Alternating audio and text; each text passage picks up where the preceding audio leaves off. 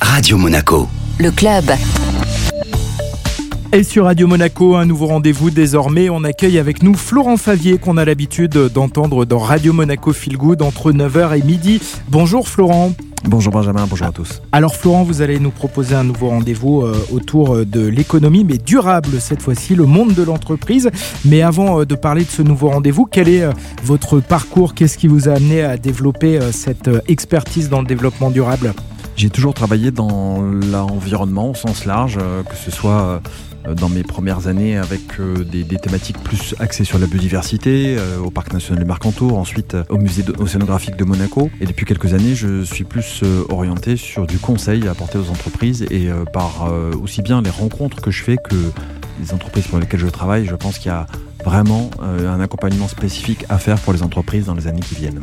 Alors justement, on va vous retrouver maintenant euh, deux fois par mois dans la matinale de Radio Monaco. Quel est l'objectif euh, de ce nouveau rendez-vous? Il est tout simplement de sensibiliser au maximum les entreprises de ce territoire de leurs responsabilités et du rôle qu'elles ont à jouer euh, dans la transition écologique, non pas simplement pour répondre à des impératifs, mais aussi pour elles, pour s'adapter, pour savoir ce qui peut éventuellement attendre les entreprises, ce qui peut s'avérer être des enjeux pour elles, ou même, pourquoi pas, des menaces à terme.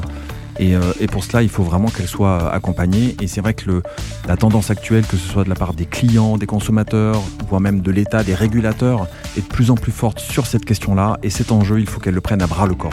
Et par exemple, vous me le disiez hors antenne, pour obtenir un prêt bancaire, désormais certaines banques euh, demandent quelles sont les actions menées en matière de développement durable. Absolument, pour avoir accès à certains emprunts, euh, c'est facilité par les actions, les bilans, les bilans carbone, etc., qui sont faits par les entreprises. Alors dans ce nouveau rendez-vous, euh, Florent, vous aurez de nombreux invités. Qui sont-ils? L'idée est de présenter aux entreprises du territoire les acteurs du territoire qui peuvent les aider, les acteurs de la transition écologique et solidaire, qui ont des expertises, qui ont des savoir-faire, qui sont proches des entreprises et qui sont comme elles attachés à la fois à leur territoire et à la fois euh, bah, à leurs enfants et à, l'avenir qui leur est réservé sur ce territoire-là.